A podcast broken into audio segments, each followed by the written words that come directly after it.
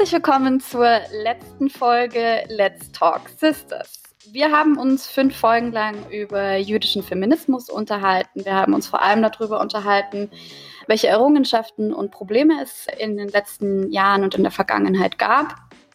Heute, zu unserer letzten Folge, wollen wir das Ganze aber tatsächlich nochmal auf die Gegenwart zentrieren und wollen uns die Frage stellen, welche Themen denn der junge jüdische Feminismus in äh, unserer heutigen Generation so hat und aber auch, was es braucht für die Zukunft, Gleichberechtigung und Toleranz tatsächlich für alle erlebbar zu machen und vielleicht auch mit welchen neuen Problemen wir da auch in der heutigen Generation damit zu kämpfen haben. Und ich mache das mal wieder nicht alleine. Ich habe heute eine tolle Gästin eingeladen und ich begrüße ganz herzlich Lina Petrula. Herzlich willkommen. Freue mich, dass du da bist.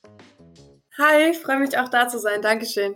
Ich stelle dich ganz kurz vor, denn auch äh, wenn du unsere junge Generation bist, hast du schon einiges gemacht. Und äh, zwar bist du am 19. Mai 2000 in Svetlotsk in der Ostukraine geboren.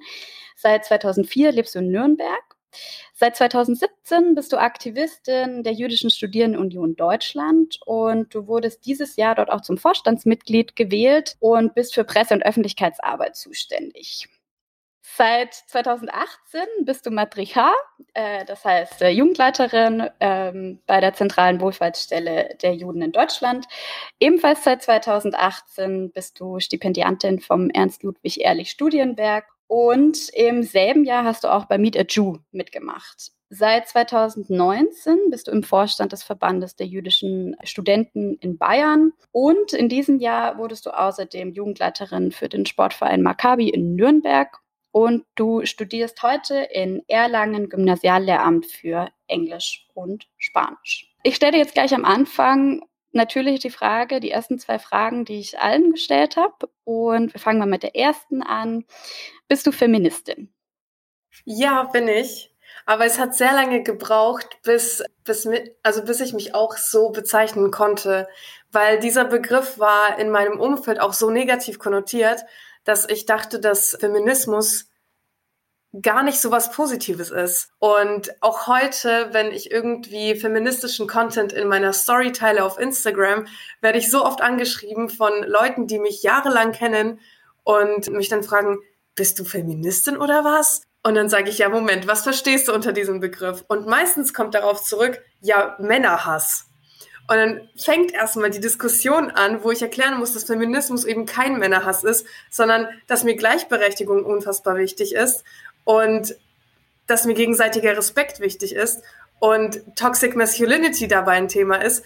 Und das verstehen irgendwie ganz viele immer nicht. Deswegen, es ist immer noch so, dass Feminismus ein super negativ konnotierter Begriff ist, obwohl es einfach nur, obwohl ich finde, dass jeder Mensch feministisch sein sollte.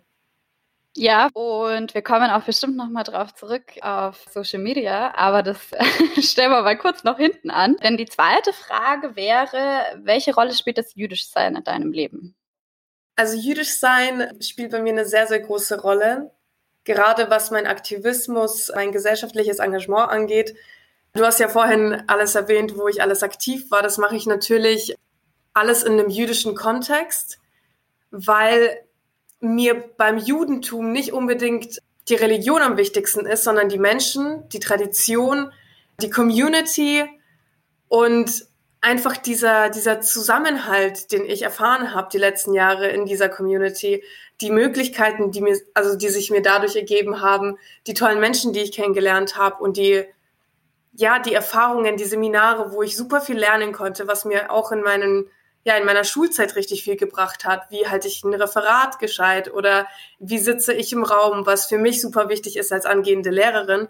Deswegen Judentum ist für mich erstens äh, die Community, danach kommt für mich Tradition, Bräuche, Feste und der religiöse Aspekt ist tatsächlich einer, der sehr weit hinten steht, weil das ist für mich was sehr familiäres, was sehr ja gemütliches auch und etwas, wo ich mich immer ja, zurückziehen kann, mich wohlfühlen kann. Die Gemeinde ist wie so ein zweites Zuhause.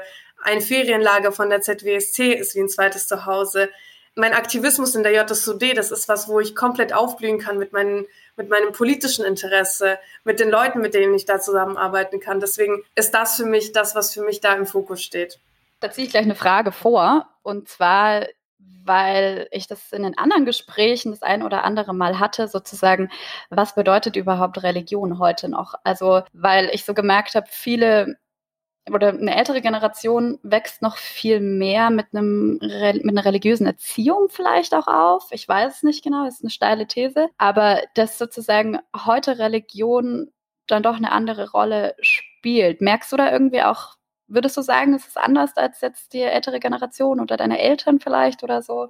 Würdest du sagen, dass dein Zugang anders ist? Auf jeden Fall, aber ich glaube gerade andersrum weil meine Eltern kommen ja aus der ehemaligen Sowjetunion, wo Religionsausübung generell ein Tabuthema war.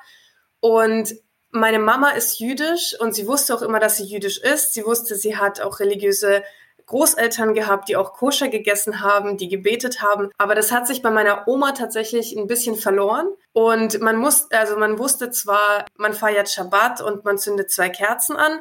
Und an Hanukkah hat man dieses Fest acht Tage lang, wo man jeden Tag eine Kerze mehr zündet. An Pessach isst man Matzah und kein Brot. Sowas wusste man. Aber man wusste nicht zum Beispiel, was das Fest der Bäume ist, so, klein, so kleinere Feste wie Tubi Schwarz. Man wusste nicht, warum man diese Feste feiert. Also, dass Rosh Hashanah das Neujahrsfest ist und woher das kommt ursprünglich. Oder wofür die zwei Kerzen bei Shabbat stehen. Und da hatte ich einfach das Privileg in Deutschland, in Nürnberg, jahrelang den Religionsunterricht zu besuchen und da natürlich auch zu lernen, warum haben wir diese Feste und Bräuche, was bedeutet das, wo ist der historische Ursprung dahinter.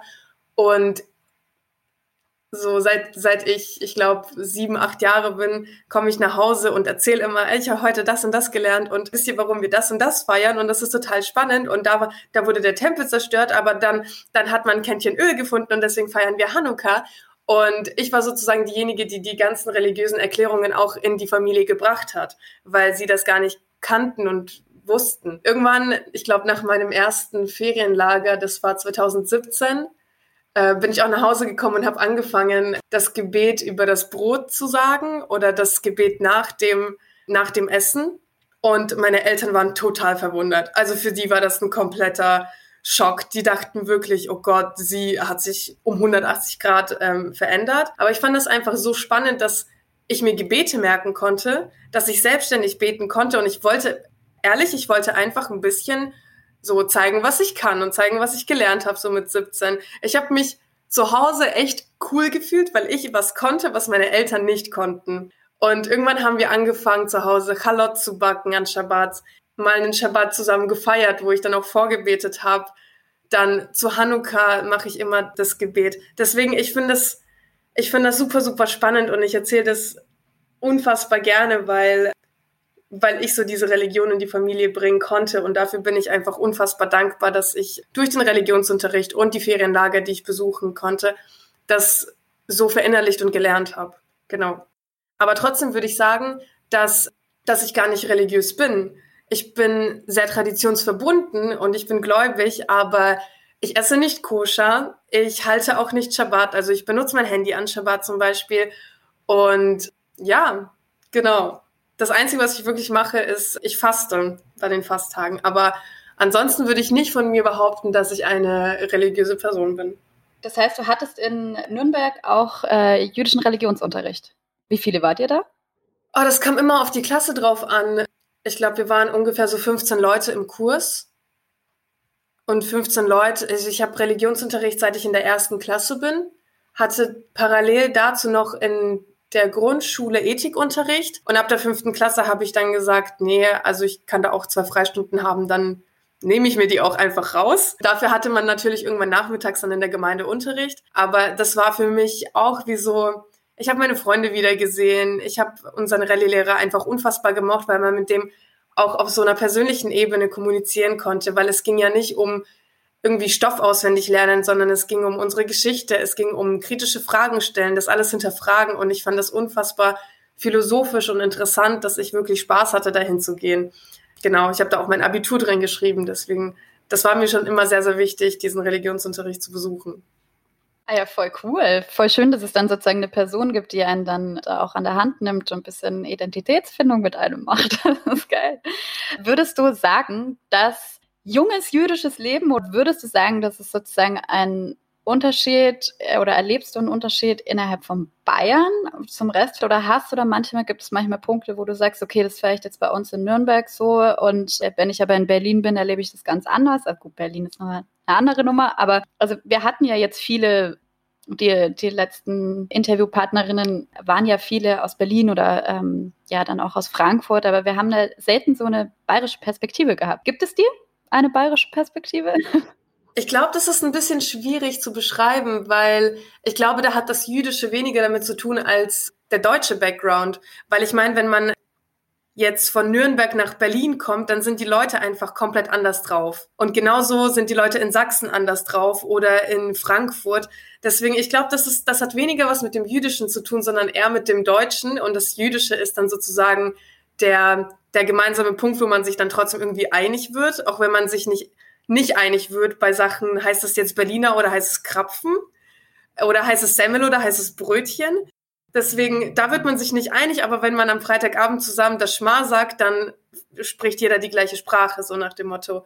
Oder man singt die gleichen Lieder.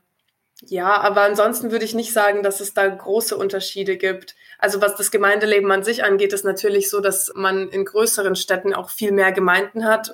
Also in Nürnberg haben wir zum Beispiel keine liberale Gemeinde und in Berlin gibt es Gemeinden, unfassbar viele, ich weiß gar nicht wie viel, aber auf jeden Fall über zehn. Genau, in München hat man eine liberale Gemeinde, man hat in Frankfurt mehrere Gemeinden, wo man hingehen kann. Deswegen, da ist natürlich auch das Angebot wahrscheinlich größer als in einer Stadt wie Nürnberg oder Gelsenkirchen vielleicht. Ja, vor allem Augsburg hat auch äh, eben nur sozusagen eine Gemeinde. Das ist es ist ja dann auch eine Sammelgemeinde, ja, die ist ja dann viel vielfältiger, als wenn man jetzt in München zwei hat oder in Berlin halt äh, eine ganze Auswahl. Wie würdest du denn jung jüdisch-feministisch beschreiben? Also eigentlich sind die drei Wörter eigentlich schon eine Beschreibung für sich. Man ist jung. Ich würde sagen, jung fängt an, gibt es eigentlich gar kein Alter, wo, wo das aufhört. Man ist so lange jung, wie jung man sich auch fühlt. Ähm, dann jüdisch, das bringt man ja irgendwie automatisch mit, ob man sich jüdisch fühlt, ob man jüdisch ist. Und feministisch, ja, wenn, wenn man für Gleichberechtigung einsteht, wenn man, wenn man Strukturen hinterfragt, wenn man nicht alles für selbstverständlich nimmt und wenn man das System auch kritisiert und versucht, versucht, ja, nicht dagegen vorzugehen, aber doch schon zumindest die Probleme zu erkennen und da aufmerksam zu machen und zu erkennen, dass wir gewisse Probleme haben. Und ich finde das unfassbar wichtig, weil in diesen drei Worten sehe ich einfach eine riesengroße Verantwortung. Bei jung, jüdisch und feministisch denke ich immer an den nachhaltigen Aspekt, an die nachfolgenden Generationen, weil das, was für uns nicht selbstverständlich ist, wäre vielleicht wirklich, wirklich schön, wenn das für die nachfolgenden Generationen doch selbstverständlich ist. Und wenn wir einen Schritt in die richtige Richtung machen können, dann finde ich, müssen wir das auch tun. Gibt es Themen, wo du dich von der älteren Generation nicht verstanden fühlst? Absolut. Gerade bei Themen wie Rassismus, Homophobie und Ausländerfeindlichkeit zum Beispiel angeht, verstehe ich sehr, sehr viele Punkte nicht und ich werde die auch niemals nachvollziehen können. Das kann natürlich auch sein in, in der Gemeinde zum Beispiel, wo 90 Prozent der Mitglieder einen Sowjet-Background haben und sehr viele auch der älteren Generation angehören und die nochmal ein ganz anderes, ja, die sind nochmal ganz anders aufgewachsen mit anderen Ideologien.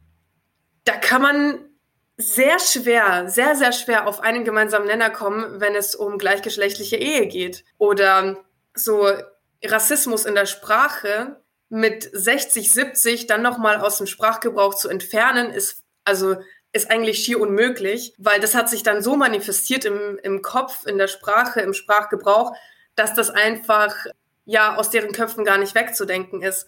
Und da kann man noch so oft sagen, das ist nicht okay, sowas sagt man nicht. Das, das, das kannst du nicht sagen, das ist verletzend, das ist rassistisch. Nee, so habe ich mein Leben lang schon gesprochen und so, nee, hat ja bisher keinen verletzt, so nach dem Motto. Deswegen bei so, bei solchen Themen ist das unfassbar, unfassbar schwierig, auf einen Konsens zu kommen. Und ich habe es bisher noch nie geschafft. Auch gerade bei Themen wie Umwelt sieht man irgendwie nicht. Also ich glaube, die, die Wichtigkeit des Themas sehen, sieht die ältere Generation nicht so, wie wir sie wahrhaben. Und ja, Dann natürlich auch, wenn es um politische Entscheidungen geht, gerade in Deutschland. Man merkt natürlich, dass zum Beispiel die Grünen, wie viele Jugendliche informieren sich über die, über die Grünen Partei und die ältere Generation ist, nee, das ist ja, das ist ja ein Haufen einfach irgendwie äh, Hippies, die, die irgendwie nur die Städte irgendwie gefühlt abreißen wollen und alles mit Pflanzen bebauen wollen. Also deswegen, gerade auch bei politischen Sachen wird man sich sehr schwer einig, würde ich sagen. Ja, das ist ja auch gerade super spannend, weil wir ja eigentlich jetzt dann seit zwei Jahren die Fridays for Futures Bewegung haben und das ja auch wirklich nochmal die Themen zum Beispiel auch von, vom Wahlalter verändert, ja. Also Wahlalter mit 16 wird ja auch gerade immer wieder eingeworfen, weil, wie du sagst, sozusagen die Verantwortung vielleicht nicht so richtig wahrgenommen wird oder dann ja sich die junge Generation da irgendwie missverstanden fühlt oder selber die Zukunft in die Hand nehmen würde möchte. Würdest du sagen, es gibt einen Generationenbruch? Ich glaube, den gibt es immer. Ich glaube, es gibt immer einen Bruch so zwischen, ich sag mal, den Jungen und den Älteren, weil die Bedürfnisse sind komplett anders, die Erfahrungen sind komplett anders und vor 70 Jahren hatten wir einfach noch nicht so eine globalisierte Welt wie jetzt. Das heißt, wir sind offener, wir haben mehr Zugänge zu Medien. Wir können uns mehr austauschen mit Leuten weltweit. Wir können unsere Meinung frei wiedergeben. Wir können diskutieren, wir können argumentieren, wir können uns informieren. Und ich würde sagen, das war vor, vor ein paar Generationen noch nicht so stark präsent. Deswegen glaube ich, dass, dass es diesen Generationsumbruch immer gibt, weil weil es kontinuierlich so weiter, weiter geht und weiter wächst. Und deswegen, deswegen glaube ich, dieser Generationsumbruch ist immer da. Ja, und ich glaube, da sind wir in einem, schon in einem Bereich, wo man vielleicht den, oder in einem Thema, wo man den Generationsumbruch vielleicht nochmal mehr merkt, schieben wir doch mal hier schön Social Media ein. Aber ich finde, es, es passt doch jetzt irgendwie ganz gut. Da haben wir doch, ich meine, ich möchte damit nicht sagen, dass ältere Generationen nicht auch auf Social Media vertreten sind, aber die Frage ist doch, ja, was, was bedeuten die Online-Räume für dich? Sagen wir es mal so. Stellen wir die Frage vielleicht so. Was bedeuten diese oder wie, was bedeuten sie und wie nutzt du sie? Also Online-Räume sind in erster Linie eine riesengroße Chance. Eine Chance, sich zu informieren, eine Chance, mit Freunden in Kontakt zu bleiben, auch neue Kontakte zu knüpfen und sich kreativ zu, zu entfalten. Also sei es mit Bildern, sei es mit Kunst, sei es mit Literatur, sei es mit Politik oder sonstigem Thema. Man kann das wirklich so ausleben und gestalten, so wie man das möchte. Und ich finde, da ist eine riesige Chance bei Social Media vorhanden. Was aber Social Media gleichzeitig mit einem macht, ist, es gibt dir eine Verantwortung, weil ich überlege mir nämlich dreimal, bevor ich was poste, möchte ich das in 40 Jahren noch sehen, dass das im Netz bleibt oder dass das mal im Netz war? Wie würde ich in 40 Jahren drüber denken? Und dann versuche ich wirklich nichts unbedacht zu machen, weil gerade auch mit dem Aspekt, dass ich äh, Lehrerin werden möchte, da denkt man natürlich auch nach, wenn das Bildungsministerium dann einmal meinen Namen googelt, was kommen da für, für Beiträge. Und ich finde auch aber, dass Social Media eine große Gefahr ist. Also ich glaube, dass Cybermobbing und Hass im Netz unfassbar gestiegen ist, seit, seitdem so viele Leute auf Social Media unterwegs sind. Ich glaube, das macht viele Sachen einfacher, weil man sich hinter einem Pseudonym verstecken kann, unter einem anonymen User verstecken kann. Man muss den Menschen nicht persönlich konfrontieren, ihm in die Augen schauen. Ich glaube, dass das dass das viel schwieriger ist, Kritik und Hass so zu zeigen als im Netz. Und da sehe ich einfach eine ganz große Gefahr, weil das ja auch viel mit den Betroffenen macht. Und da ich selber sehr viel auch Antisemitismus im Netz und über Social Media abbekommen habe bisher schon, weiß ich einfach, dass, dass das auch eine Art von Unsicherheit auslöst weil dadurch, dass man mit drei Google-Klicks einfach irgendwie schon gefühlt alles über eine Person erfahren kann, hat man natürlich auch Angst, okay, wie weit kann die Person auch im echten Leben gehen? Genau. Aber in erster Linie finde ich, Social Media ist ein super Tool. Man muss nur ständig reflektieren, was mache ich auf Social Media? Wie beeinflusse ich mein Social Media Umfeld?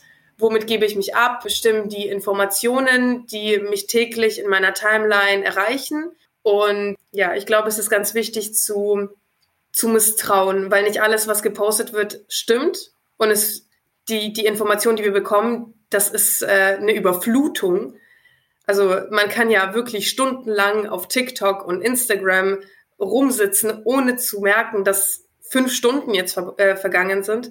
Deswegen, man muss die Infos checken, weil nicht alles ist wahr, sehr vieles ist nicht wahr. Und ich glaube, da lässt man sich einfach sehr, sehr leicht mitreißen. Und ich glaube, da muss jeder nochmal reflektieren, wie, wie nah man das an sich ranlässt und was man mit diesen Informationen anfängt. Welche Medien nutzt du denn alle? Ich nutze Instagram, ich nutze Twitter, Facebook, TikTok. Gibt es noch irgendwas? Ich muss jetzt mal nachgucken. Snapchat, Pinterest. Ich glaube, das war's. Ja. Äh, nehmen wir jetzt mal Instagram ist relativ, glaube ich, viel noch ein Begriff. Twitter ist würde ich sagen, ein bisschen Akademiker und, und Journalisten-Ding könnte es auch irgendwie sein. Viele Organisationen sind auf Twitter. Aber was zum Beispiel Instagram oder TikTok irgendwie ja doch ziemlich gemein haben, dass man sich persönlich sozusagen, also man, man tritt ja mit seiner Persönlichkeit in den, in den Vordergrund. Twitter jetzt eher noch nicht, das ist äh, oder kann man, muss man aber nicht, dadurch, dass es nur das geschriebene Wort ist und auch relativ kurz. Aber dadurch durch Videos oder Bilder wie Snapchat, TikTok oder Instagram gehst du ja mit dir selbst sozusagen. Also du präsentierst dich selbst und die Themen, die du irgendwie geben möchtest oder nicht.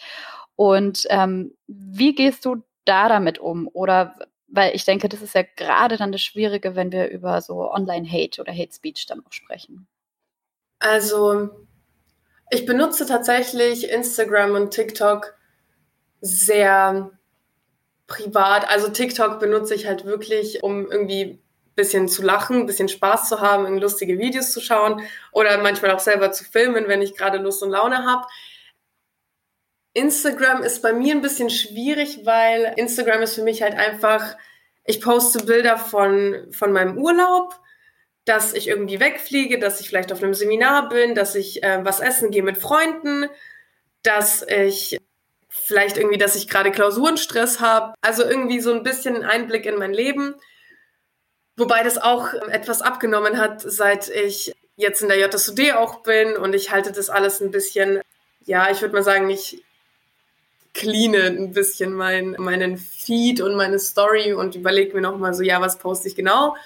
Aber genau, Instagram ist bei mir halt einfach nur so ein Blick in meinen Alltag ein bisschen und in die schönen Momente vor allem. Natürlich ist Social Media etwas, da präsentiert man sich immer von der besten Seite. Sehr oft.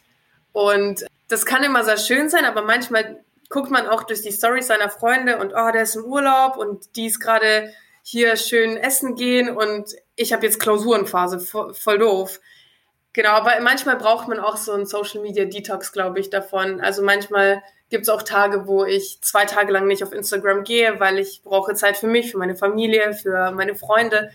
Und genau, also so gehe ich damit um, dass ich mir sozusagen Pausen setze, dass ich ein bisschen abschalten kann, dass ich mir auch selber bewusst werde, das, was ich da sehe, das ist nicht die Realität. Auch die, ja, auch die perfekten SchauspielerInnen und Models, die sehen in Real Life auch nicht so aus. Und das heißt, ich muss auch nicht so aussehen.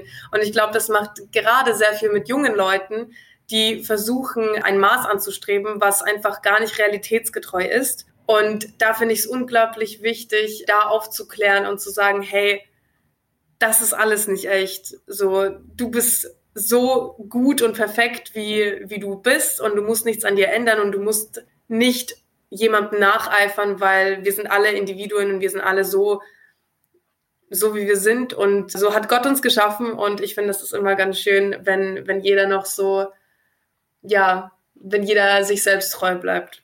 Genau. Ich denke auch, dass das ein feministisches Thema ist, was neu ist, was wir, was wir neu besprechen, weil gerade solche Plattformen wie Instagram sehr viele Frauen tatsächlich nutzen. Also nicht, dass Männer das da nicht auch von betroffen sind, aber das ist ein, würde ich sagen, eine große Gefahr für weibliche Schönheitsideale, was wir da oft sehen bei verschiedenen Influencerinnen oder ja Models oder so. Dass das halt alles, das, da hat aber auch Instagram, glaube ich, ein bisschen Vorurteil, so dass da halt alles sehr gefiltert ist, ja. Also dass da überall tatsächlich aktiv einen Schönheitsfilter drüber legt und dass es natürlich auch irgendwie neue Themen sind, die dann uns irgendwie äh, betreffen, sozusagen. Eine Frage noch, weil hast du das Gefühl, weil, weil Pandemie, hast du das Gefühl oder wie hast du die Veränderung für Social Media in den letzten eineinhalb Jahren erlebt? Ich glaube, Social Media ist, also was ich mitbekommen habe, irgendwie politischer geworden weil dadurch, dass alle irgendwie nur zu Hause rumsaßen, hat man ja irgendwie nichts zu tun, außer sich mit seinem Handy abzulenken. Und natürlich bekommt man dann auch irgendwie Infos mit, die, die nicht nur hier, ich bin da verreist und ich mache da einen Blog und mein Lieblings-YouTuber hat das und das jetzt gepostet, sondern man bekommt auch Nachrichten mit. Und ich fand zum Beispiel bei Black Lives Matter, fand ich es unfassbar krass, wie viel Aufmerksamkeit das bekommen hat. Und ich fand es gut, dass es diese Aufmerksamkeit bekommen hat. Aber ich habe mich in dem ersten Moment gefragt, Moment, das ist doch nichts Neues. Warum haben wir erst jetzt diesen Aufschrei? Das ist ja ein Problem, was es Jahre, Jahrzehnte, Jahrhunderte lang gibt in, äh, in den Staaten und auch bei uns. Warum, warum ist genau jetzt der Moment, wo alle Leute aufschreien. Warum ist das nicht schon viel, viel früher passiert? Und ich glaube, dass, dass diese Pandemie schon sehr viel damit zu tun hatte, weil die Leute waren erstens auch wütend generell auf die Situation, in der wir uns gerade befinden. Dann kommt dieser Vorfall noch dazu und man hatte irgendwie so einen Punkt, wo man sich wieder einig ist.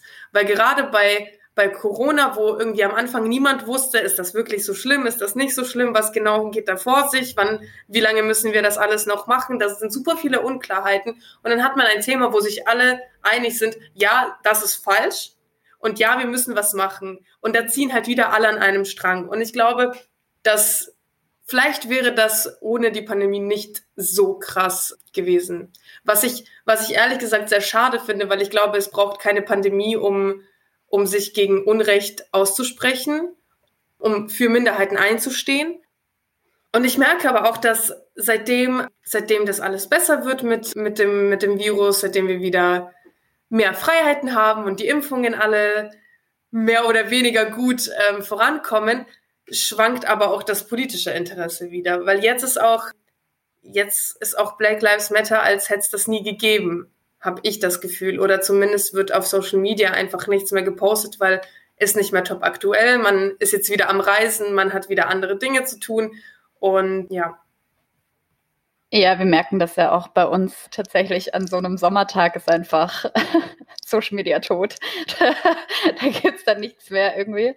Aber ja, ist ja auch immer interessant, mit was für wie, wie sehr es halt auch schwankt. Aber die Trends, die, die fliegen natürlich über Social Media. Ja, mal wieder zurück in den realen Raum vielleicht. Social Media ist ja eine Gruppe, es, da findet man sich auch als Gruppe, als Organisation vielleicht oder wie auch immer, aber man findet sich, man hat Kontakt, man hat Austausch. Und im, im Real Life machst du das ja auch ganz viel über wirklich einige Organisationen und auch über viele ja explizit jüdische Organisationen. Und bevor ich jetzt irgendwie nochmal genauer aufs eine oder andere eingehe, weil du vorhin auch erzählt hast, dass du viel im Ferienlager zum Beispiel warst oder du hast auch beim Eurovision teilgenommen, können wir auch gleich nochmal drüber sprechen. Wie würdest du denn sagen, ist dieses Jugendangebot, würdest du das zu viel, zu wenig beschreiben? Und, also dieses jüdische Jugendangebot tatsächlich. Und was bedeutet das für eine Jugendgruppe, wenn es sich tatsächlich als explizit jüdisch trifft? Also ich glaube, das Angebot, was, was wir in Deutschland haben, in der, in der jüdischen Community, ist unfassbar groß. Weil es gibt ja nicht nur Ferienlager von der ZWST, sondern es gibt auch von Netzer, das ist sozusagen das, Äquival das liberale Äquivalent zur ZWST, was Ferienlager angeht. Es gibt Jugendzentren in, in den Gemeinden. Es gibt die Eurovision, es gibt Meet a Jew, es gibt diese Ferienlage, wie ich bereits gesagt habe. Es gibt Bar Mitzwa-Reisen, Bad Mitzwa-Reisen. Es gibt ein Quizduell, was jährlich dann in Frankfurt stattfindet, wo Jugendzentren gegeneinander antreten mit so und ihr jüdisches Wissen zeigen und sich da nochmal treffen. Und ich glaube, das Angebot ist wirklich, wirklich riesig. Und auch die ZWSC bringt zum Beispiel jedes Jahr ein, ja eine Broschüre raus, was dieses Jahr alles ansteht. Und da ist von Kindern über Familien bis zu Senioren hin alles dabei, was es an Angebot gibt. Und gerade weil ich glaube, dass dieses nachhaltige Denken so so stark im Judentum ist, fokussiert man sich auch sehr stark auf die Jugend und auf die Kinder. Und ich könnte mir persönlich nichts mehr wünschen, weil ich glaube, dass, dass irgendwie alles, was man erleben möchte, dass das alles damit abgedeckt ist und dass das Angebot enorm groß ist. Und um auf die andere Frage jetzt zu antworten, was macht es mit einer explizit jüdischen Gruppe? Also als ich das erste Mal auf, auf Machane gefahren bin, hatte ich ein bisschen Angst, weil ich dachte, da kennen sich alle Leute und die fahren zusammen auf Machane, seit sie acht Jahre alt sind.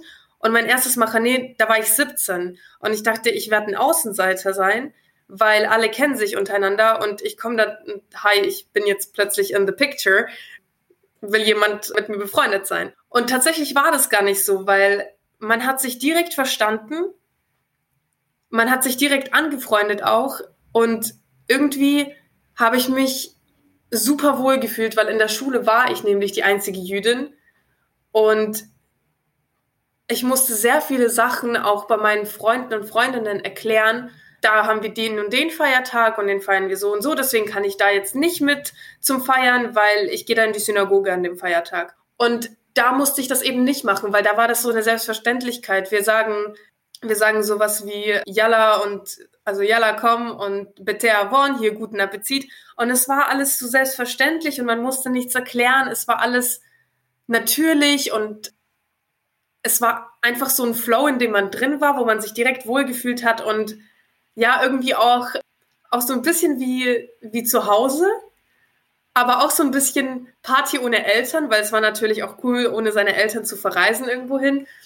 Und man hat super viel erlebt, man ist als Gruppe zusammengewachsen, man hat zusammen gesungen, getanzt, gegessen, gebetet und ich habe mich wirklich sehr, sehr stark connected gefühlt in dem Moment, was mich dann halt auch dazu verleitet hat, die Seminare selber zu machen als Jugendleiterin, dass ich das, was ich sozusagen erlebt habe, dass ich das weitergeben kann. Und zum Beispiel bei der Eurovision ist es auch, dass natürlich ist es ein Wettbewerb, wo man sozusagen von Stadt zu Stadt gegeneinander singt und tanzt und performt und versucht, das Beste aus seiner Stadt oder seinem Landesverband rauszuholen, sich da zu präsentieren, am besten noch irgendwie ganz weit vorne auf dieser Platzliste zu kommen, weil das natürlich auch eine Bestätigung ist für den Act, den man da monatelang vorbereitet hat. Aber ich würde nicht sagen, dass das im Fokus steht, sondern im Fokus steht wirklich, seine Freunde, Freundinnen wiederzusehen, mit denen nochmal Zeit zu verbringen, die man seit dem Sommer oder seit dem Winter nicht mehr gesehen hat. Da irgendwie, man sieht Freunde aus Berlin, Frankfurt, Hamburg, München, Gelsenkirchen, Recklinghausen, ja, also wer kennt Leute in Recklinghausen? Und es ist einfach total ein schönes Gefühl, wenn alles nochmal so an einen Ort äh, zusammenkommt und man hat einfach den Spaß seines Lebens. Es ist die pure Euphorie, es ist purer Spaß und pure Lebensfreude. Und das ist wirklich mit eins der schönsten Wochenenden des Jahres immer, wenn man auf der Eurovision ist. Und das, das ist einfach so ein, so ein Gefühl, was man gar nicht beschreiben kann, weil das so unfassbar schön ist. Und ich glaube, dass dieses Judentum oder der Aspekt des Judentums dieser, dieser Punkt ist, der uns dann alle verbindet, weil dann geht es nicht wirklich darum, woher man kommt, sei es auf Machane oder sei es bei der Eurovision. Es kommt nicht wirklich darauf an, ob du jetzt Berlinerin bist oder Nürnbergerin, sondern du siehst deine Freunde wieder und feierst Schabbat mit alle zusammen. Und auch die Haftalah, wenn, wenn über tausend Leute in einem Kreis stehen, sich an den Händen haben und zusammen eine wunderschöne Melodie singen, bei Kerzenlicht, das, das ist so ein unfassbar, unbeschreiblich tolles Gefühl da habe ich wirklich, ich habe jedes Mal Gänsehaut dabei, weil man hört keine Musik, man hört nur diese Stimmen von diesen Tausenden von Menschen, die alle die gleiche Melodie singen und im Takt miteinander wippen und ich, mu ich muss da total oft weinen, weil mich das emotional so berührt. Ja, voll schön, wenn man da die Möglichkeit hat, auch so eine gemeinsame Zeit über die Grenzen hinaus ja dann auch irgendwie zu erleben. Würdest du sagen, dass es vielleicht auch eine Motivation war, dich dann bei der Jüdischen Studierendenunion mit einzubringen oder gab es da noch eine andere Motivation für? Ehrlich gesagt kam ich über die Eurovision zur Jüdischen Studierendenunion. Ich war 17 und die damalige Präsidentin Dalia hatte so einen Stand aufgebaut mit der JSUD und ich habe mich erstmal gar nicht dafür interessiert, weil ich hatte noch ein Jahr Abitur und ich dachte mir, ja, mache ich irgendwann später. Und sie kam dann auf mich zu und hat gemeint, hey, hast du nicht Bock, aktiv zu werden? Und ich so, ich, hi, ich kenne dich nicht, wer bist du? Aber ja, okay, klar. Und dann hat sie mich in irgendeine Gruppe gepackt, ins, ins Policy-Referat damals, und ich kannte genau eine Person. Ich kannte genau eine Person, das war Misha Uschakow, der auch Präsident wurde, ja, in der nächsten Vorstandsperiode sozusagen der Nachfolge von, von Dalia.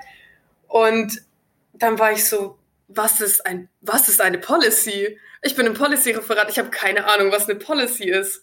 Und ich war erstmal, ich, ich hatte das Gefühl, ich bin komplett fehl am Platz. Und ich war auch die Jüngste. Ich durfte bei den Wahlen gar nicht wählen, weil ich noch nicht 18 war. Und dann war ich ja, okay, ich schreibe eine Policy für, für eine Union, wo ich nicht mal drüber abstimmen kann. Aber trotzdem war das super, super cool, weil es waren Leute in diesem Referat, mit denen ich bis heute super gut befreundet bin, von denen ich unglaublich viel lernen konnte. Ich habe gelernt, was eine Policy ist, wie man so eine schreibt, worauf man achten muss. Und ich glaube, das hat mich das hat mich extremst viel weitergebracht und mich auch politisch so motiviert, dass ich mich auch angefangen, also ich habe angefangen, mich mit Themen auseinanderzusetzen, die sowohl politisch als auch jüdisch sind und die zu verknüpfen. Zum Beispiel, ich habe mit Misha damals eine Policy verfasst über, über Nachhaltigkeit und es ist eine Sache zu sagen, ja, okay, wir müssen nachhaltiger unsere Seminare gestalten, weil das ist besser für die Umwelt, aber das nochmal zu begründen, warum das für eine jüdische Studierendenorganisation wichtig ist, weil Tikkun Olam, weil, ähm, weil wir von Gott den Auftrag haben, diese Welt zu schützen und zu beschützen, das ist nochmal was komplett anderes. Und ich habe da in, in der JSUD und im Policy-Referat habe ich dieses politische Interesse mit meinem ähm, jüdischen, also mit meinem jüdischen Hintergrund verbinden können. Und ich glaube, das ist das, was, was mich so gecatcht hat und was ich so besonders fand. Und genau, seitdem, seitdem war ich da aktiv. Oder zum Beispiel auch, als wir eine Kundgebung organisiert haben gegen die AfD. Die haben wir nämlich AfNE genannt. Die fand in Frankfurt statt und ich habe einfach gemerkt, dass wir sind da, wir sind präsent, wir, wir werden gehört. Und ich hatte auch die ganze Zeit im Referat das Gefühl, ich werde gehört, weil man wollte meine Meinung wissen, man wollte wissen, findest du das gut, findest du es nicht gut und was sind deine Gedanken dazu? Und ich hatte davor nicht so wirklich das Gefühl, dass, dass das jemanden in der Schule zum Beispiel interessiert. Und da hatte ich wirklich diesen Raum, wo ich ich selber sein konnte, wo ich mich selber weiterbilden konnte und diskutieren und mitreden konnte. Und ich glaube, dass, dass mich das unfassbar angespornt und motiviert hat. Wie würdest du in der Union das Thema Feminismus beschreiben oder wie erlebst du es dort? Ist es für dich ein politisches Thema? Ich würde schon sagen, dass Feminismus ein, ein großes Thema bei uns ist. Auch, also der aktuelle Vorstand besteht aus vier Frauen und einem Mann. Das ist, gab es davor auch noch nicht.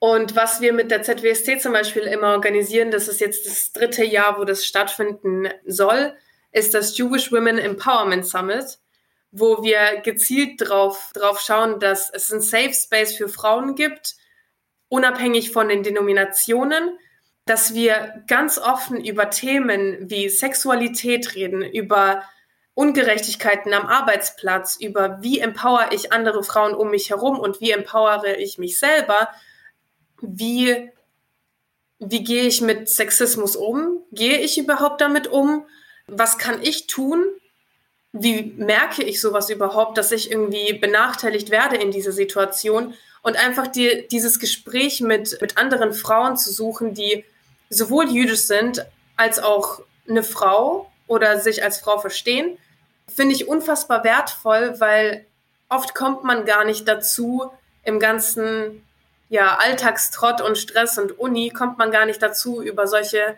strukturellen Probleme zu sprechen. Und ich glaube, dass das vier Tage sind, wo die, die sehr intensiv sind, wo man sehr viel hört, wo man sehr viel lernt, auch selber sehr stark reflektiert. Auch in Sachen wie, wie gehe ich mit anderen Frauen um? Und ich glaube, das ist unfassbar wertvoll. Und das ist auch unfassbar wichtig für, äh, für die jüdische Studierendenunion, weil wir sehen ja auch, dass es ähm, gewisse Strukturen gibt in den Gemeinden, die einfach sehr männerdominiert sind, weil jüdische Frauen sich vielleicht nicht trauen, in so einen Männervorstand sich wählen zu lassen überhaupt, obwohl sie wirklich Lust auf diesen Job hätten. Aber es gibt da, ja, deutliche patriarchalische Strukturen, die immer noch vorhanden sind, genauso in den jüdischen Gemeinden wie auch sonst in der Gesellschaft. Und wir versuchen einfach die, die Frauen, die, die wir jetzt haben, die gerade jung sind, die eine Karriere anstreben, die gerade dabei sind, irgendwas aufzubauen, dass wir die empowern und ja, denen ein bisschen Mut geben und sagen, hey, du hast es drauf. Und ich glaube, ohne dieses Women Empowerment Summit und ohne den Zuspruch von sehr vielen Leuten, die da waren, die weiblich waren und die mir gesagt haben, hey, stell dich doch auf für den Vorstand der JSOD, hätte ich das niemals gemacht, weil ich nicht so, also ich habe mir halt gedacht, ja, wer bin ich denn? So, ich war da halt ein paar Jahre aktiv, mir macht es Spaß, ja und jetzt? So, es gibt andere Leute, die, die das bestimmt viel besser könnten. Und diesen, ich glaube, manchmal braucht man noch so einen gewissen Push, um sich wirklich Dinge zu trauen. Und diesen Push versuchen wir auch als JSUD den, den Leuten, den Frauen, den jungen Menschen zu geben. Deswegen, ich glaube, Feminismus ist schon ein sehr präsentes Thema in, in der JSUD es ist einfach voll wichtig, dass man Support bekommt. Also auch sozusagen ein, Support als Frau oder ein Support als Jüdin oder ein Support als Studierende, sozusagen, egal aus welcher Ecke, aber dass da irgendwie eine Unterstützung eben, sich die Ziele auch selber zu setzen. Also so. Apropos Ziel, was würdest du sagen, ist das Ziel der Union, beziehungsweise was ist, was wäre dein Ziel in der Studierendenunion? Also das generelle Ziel bzw. die Aufgabe der JSUD ist natürlich die politische Interessensvertretung nach außen. Wir sprechen mit PolitikerInnen, wir wir sprechen aber auch genauso gut mit unseren regionalen Verbänden und versuchen eben politisch etwas zu erreichen, sei es im Thema Antisemitismus oder israelbezogenen Antisemitismus oder für einen positiven jüdischen Narrativ äh, in den Medien zu sorgen. Dafür ist sozusagen der Vorstand da, dass wir das sozusagen nach außen tragen. Gleichzeitig aber versuchen wir auch sehr viel nach innen zu arbeiten und Seminare zu organisieren, wo man sich eben politisch informieren kann, sei es zur nächsten Bundestagswahl oder sei es das äh, Jewish Women Empowerment Summit, sei es eine Bildungsreise nach Israel oder in die Ukraine oder sei es ein Seminar zu israelbezogenem Antisemitismus, wie man diesen erkennt und was man da tun kann sei es Vernetzung jüdischer Studierender oder Young Professionals in ihren regionalen Strukturen, weil öfters ist es ja so, dass nach dem Abitur oder nach dem Abschluss die Leute wegziehen aus ihren Städten und fahren dann zum Beispiel nach Berlin, kennen aber niemanden da oder fahren nach Tübingen, eine kleine Stadt, wo es halt vielleicht auch gar nicht so viele jüdische, jüdische Leute gibt oder wo man auch gar nicht weiß, wo ist denn da die nächste jüdische Gemeinde? Habe ich da vielleicht eine Person mit der ich da hingehen kann, damit ich da nicht so alleine bin. Und ich sehe das auch als, als Verantwortung der JSUD, da sozusagen eine Anlaufstelle zu sein und für die Leute da zu sein, die wir ja auch vertreten, dass, dass wir sie so ein bisschen an der Hand nehmen und sagen, hey, du bist jetzt neu in München, da gibt's den VJSB und der macht da und da eine Veranstaltung. Wir connecten dich mit dem Vorstand da und sei doch dabei, lern Leute kennen und genau. Also das, das sehe ich als Aufgabe und als Ziel der JSUD. Was hast du bei der Vernetzung oder was bedeutet die Vernetzung auch für dein eigenes Leben? Also jetzt nicht nur für dein politisches Engagement, aber was nimmst du da mit? Oder gibt es vielleicht auch manchmal, wärst du vielleicht auch manchmal gern weniger vernetzt? weniger vernetzt ist ein gutes Stichwort, weil wenn man einmal in dieser Jewish Bubble drin ist in Deutschland, dann ist es super schwer, da wieder rauszukommen. Weil dadurch, dass man eben so, wir sind gar nicht so viele. Und dadurch, dass man sich dann alle untereinander kennt, gibt es sehr schnell Gossip, der nicht immer wahr ist. Irgendwie, ja, privat zu bleiben, wirklich privat, privat ist halt sehr schwierig, weil ich bin ganz ehrlich, wenn ich in München bin, treffe ich mehr Leute, als ich Bekannte hier in Nürnberg auf der Straße treffe. Wenn ich in Berlin bin, es gab noch kein einziges Mal, wo ich in Berlin war, wo ich keine bekannte Person getroffen habe auf der Straße. Sei es in Kreuzberg, sei es in Charlottenburg, sei es in Mitte oder in Neukölln. Deswegen irgendjemanden findet man immer und ich weiß nicht, wie das passiert. Deswegen ist es sehr schwierig, ähm, da irgendwie auch privat zu bleiben. Auf der, also natürlich auf der anderen Seite finde ich es auch super schön, weil du hast in jeder Stadt jemanden, den du kennst. Ich rufe zum Beispiel eine Freundin an in München, hey, irgendwie wird mir gerade alles zu viel. Kann ich am Wochenende nach München? Ich habe dich lange nicht gesehen. Sie so, ja klar, du kannst bei mir auf der Couch crashen, alles easy und genauso in Frankfurt, Berlin, Hamburg, Köln, was auch immer. Und ich habe wirklich durch diese ganzen Seminare und durch das ganze Engagement habe ich wirklich Freundschaften fürs Leben geschlossen, die ähm, mir unfassbar wichtig sind. Und ja, ich, ich lerne super viel von den Leuten. Ich habe wirklich so einen Freundeskreis äh, für mich entdeckt, der einfach zwar in ganz Deutschland verstreut ist, aber wo ich weiß, ich kann mit all meinen Problemen zu, zu dieser Freundin oder zu diesem Freund und ich werde gehört, ich werde gewollt und ich werde akzeptiert, so wie ich bin und ja, fühle mich einfach wohl, egal wo ich dann bin. Genau, ich hätte meinen, meinen jetzigen Freund nie kennengelernt ohne diese Connections. Also eine gemeinsame Freundin hat uns zum Beispiel vorgestellt, so das hätte ich zum Beispiel auch nicht gehabt. Deswegen, das ist auch etwas, was ähm, sehr stark das Privatleben beeinflusst und die Freundschaften und Beziehungen, genau. Hm, würdest du sagen, dass dieses viele Engagement auch irgendwie in dem Ferienlager oder so, dass das auch zu deinem Berufswunsch geführt hat? Hm. Spannend. Ich glaube, ich, hm, ich glaube schon, ja. Wobei ich sagen muss, ich wäre am liebsten Schauspielerin und Sängerin geworden. Und dann habe äh, hab ich mich das nicht getraut, weil ich mir dachte, das ist viel zu riskant und die Chancen sind auch unfassbar gering, dass man da wirklich den Durchbruch schafft. Aber dadurch, dass ich ja seit ich 14 bin auch in der Gemeinde Jugendliche betreue, hatte ich immer sehr viel Spaß daran, weil ich glaube, ich bin auch ein bisschen rechthaberisch und deswegen passt, glaube ich, Lehrerin auch ganz gut zu mir. Das haben mir auch meine Lehrer immer gesagt. also ich, ich vermittle schon sehr gerne Sachen weiter, weil ich glaube, dass dass ich eine der wenigen Personen bin, die wirklich Spaß hatte in der Schule. Ich hatte wirklich Spaß. Schule hat mich nie genervt. Ich habe mich super mit meinen LehrerInnen verstanden und habe die teilweise auch als Idole und Vorbilder gesehen, wie sie die Welt sehen, wie sie Sachen erklären, wie sie drauf sind, wie sie mit SchülerInnen reden. Und ich hatte immer irgendwie das Gefühl, dass ich das auch sehr gut kann und dass ich das auch machen möchte, weil ich hatte genauso LehrerInnen, die, die in ihrer Sprache einfach sehr markiert waren von Rassismus und Antisemitismus und die sowas zum Beispiel nicht gesehen haben. Und ich dachte mir, hey, wenn ich aber Lehrerin bin, dann werde ich auf solche Sachen aufmerksam machen, weil mir das unfassbar nahe gegangen ist damals und weil ich das für sehr, sehr wichtig erachte.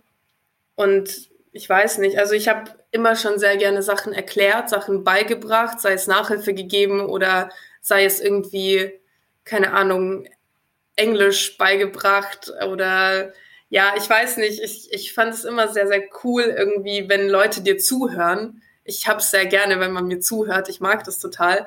Ich war auch beim, als ich 14 war oder 13 war, habe ich angefangen beim Radio zu arbeiten. Das heißt, ich habe schon sehr, sehr gerne immer sehr viel geredet. Das weiß auch meine Mama. Und dann hat sie gemeint, ja, Lehrerin ist eigentlich so das ist eigentlich ein Top-Beruf für dich. Das könntest du echt gut machen. Und ich, ich mag das Studium zwar absolut nicht, aber dadurch, dass, dass für mich irgendwie die ganzen Ferienlager mit den, mit den Kids, du baust ja deine, deine Zeit so auf, dass du Sachen zwar spielerisch gestaltest, aber dass du gleichzeitig Werte und Informationen vermittelst. Und genau dieser Aufbau ist in meinem Kopf, das läuft direkt bei mir so ab, okay, wie würde ich meinen Unterricht gestalten? Und ich glaube dann, ich, ich glaube schon, dass, dass das da ja mit, mit eingespielt hat. Wenn du keine Lust aufs Staatsexamen hast, kannst du auch immer noch Podcasterin werden. ich kann es mir überlegen. Aber du wolltest nicht, oder beziehungsweise deine Entscheidung fiel auf ähm, Sprachen, also Englisch und Spanisch. Gab es mal die Überlegung, ob du Religionslehrerin machen möchtest? Mm, Gab es tatsächlich, aber irgendwie hatte ich nicht so wirklich Lust umzuziehen, weil ich auch, also mit 18 habe ich direkt angefangen zu studieren und irgendwie habe ich mich mit 18 nicht bereit gefühlt, in eine Stadt zu fahren, wo ich niemanden kenne. habe mir da auch sehr viel verkopft. Und ich weiß nicht, Religion zu. Äh, hm, ich glaube, dass Sprache mir doch schon wichtiger waren in dem Moment, weil ich finde, Sprache ist mächtig und Sprachen sind wichtig. Und ähm, ich bin schon, ich bin schon sehr, sehr froh mit der Auswahl Englisch-Spanisch. Ja. Welche Sprachen sprichst du denn alle? Jetzt wirklich gut oder so? also. Sprichst du zum Beispiel Hebräisch? Also ich spreche so gut Hebräisch, dass ich mir im Restaurant in Israel was bestellen kann, bitte Danke sagen kann und ja, so einen ganz kurzen kleinen Smalltalk führen kann.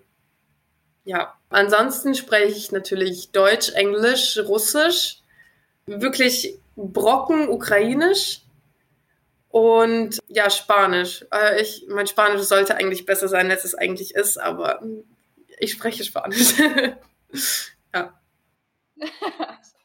Was würdest du denn gerne deinen Schülern sozusagen dann mal mitgeben? Oder was ist so dein Ziel als Lehrerin und mit deinem ganzen Aktivismus? Was würdest du ihnen dann sozusagen gerne, den jüdischen, den nicht-jüdischen, äh, was ist dir so, jeder hat doch irgendwie so ein bisschen so eine Herzensidee, die man dann auch gerne der jungen Generation mitgeben möchte. Und das ist vielleicht für uns auch irgendwie so ganz schön, wenn wir ja gerade überlegen, was brauchen wir denn jetzt? Was ist denn, was sind denn die Themen unserer Generation und was vor allem brauchen wir, damit die Zukunft toleranter und gleichberechtigter wird? Und was würdest du da gerne im Unterricht zu den Kids sagen?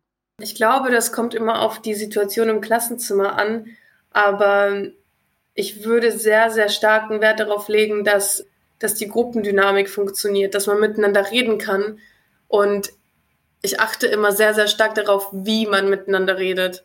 Ich bin ein Mensch, ich kann das absolut nicht abhaben, wenn jemand laut wird und wenn es Geschrei gibt. Ich bin, ich bin da sehr balanciert, würde ich sagen.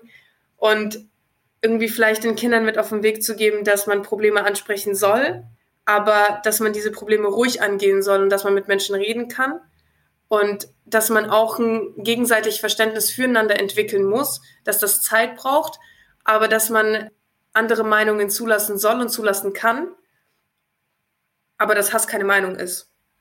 Und dass wir einfach sehr viel mehr Toleranz in der Gesellschaft brauchen, sehr viel mehr Akzeptanz in unserer Gesellschaft brauchen, dass man sich laut machen soll für Sachen, mit denen man nicht, nicht zufrieden ist. Laut jetzt auch im Sinne nicht von rumschreien, sondern wirklich Probleme beim Namen nennen und versuchen dagegen vorzugehen, versuchen dafür eine gewisse Sensibilität zu entwickeln und ich glaube auch, den Kindern klarzumachen, dass wenn du einen Menschen überzeugst, dass, dass Liebe stärker ist als Hass, wenn du einen Menschen von drei überzeugst, dann geht diese Kette immer weiter und wird immer größer. Das heißt, alles, was du machst, aber genauso gut andersrum.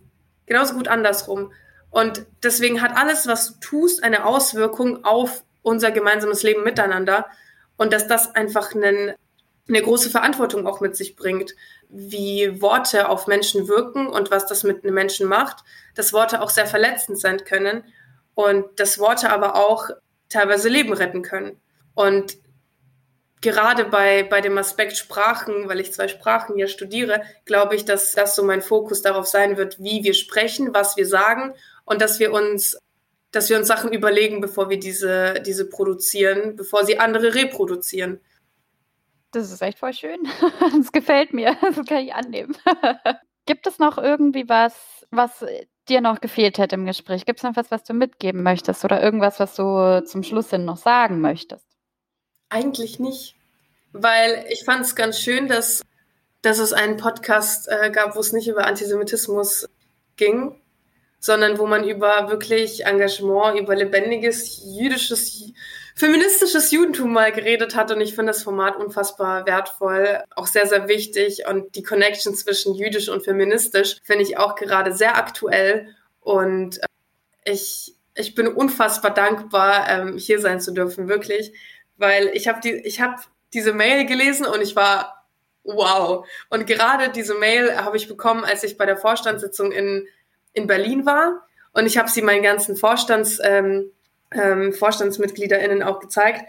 Und die, die waren so, Alter Lena, das ist so cool, mach das, das ist so cool. Ja, so, oh mein Gott, ich freue mich so sehr. Ähm, ich werde gleich ganz rot. nee, ich habe mich wirklich sehr, sehr gefreut. Ja, keine Ahnung, ich finde es unfassbar wertvoll, miteinander statt übereinander zu reden. Und ich glaube, dass das würde ich jedem auf den Weg geben, miteinander statt übereinander reden. Ja, ich kann mich da auch gleich anschließen, weil das ja für mich auch eine wahnsinnig schöne Zeit jetzt tatsächlich auch war, weil, also ich meine, wir haben halt auch tatsächlich, also weil das vorhin gesagt hast, wir haben schon natürlich das eine oder andere Mal über Antisemitismus gesprochen. Das ist ein Thema, was einfach Thema ist so, aber der Grundgedanke war für mich auch, mich einfach mit Perspektiven zu unterhalten oder mit Menschen, mit Frauen zu unterhalten, die unterschiedliche Perspektiven haben. Und das war zumindest für mich sehr bereichernd. Es hat auch sehr viel Spaß gemacht. Also äh, auch ein ganz, ganz herzliches Dankeschön an dich, ein ganz herzliches Dankeschön natürlich auch an alle anderen, die da waren. Und was ich jetzt vielleicht, um jetzt hier nicht so den heartbreaking last moment zu machen, ähm es gibt ja schon noch, wir haben jetzt auch die nächsten Wochen noch ein paar Veranstaltungen, auch trotz Pandemie, gibt es ein paar Möglichkeiten und das Museum lebt da auch noch weiter. Also vielleicht gibt es ja auch noch irgendwelche kommenden Projekte. Die Ausstellung hat auch noch weiterhin offen für alle. Und genau, deswegen, äh, ja, ich bedanke mich auch ganz herzlich. Ich freue mich total, dass du da warst. Es war ein super schönes Gespräch auch. Dankeschön. Ich habe mich auch sehr, sehr gefreut. Ich fand es sehr interessant, wirklich.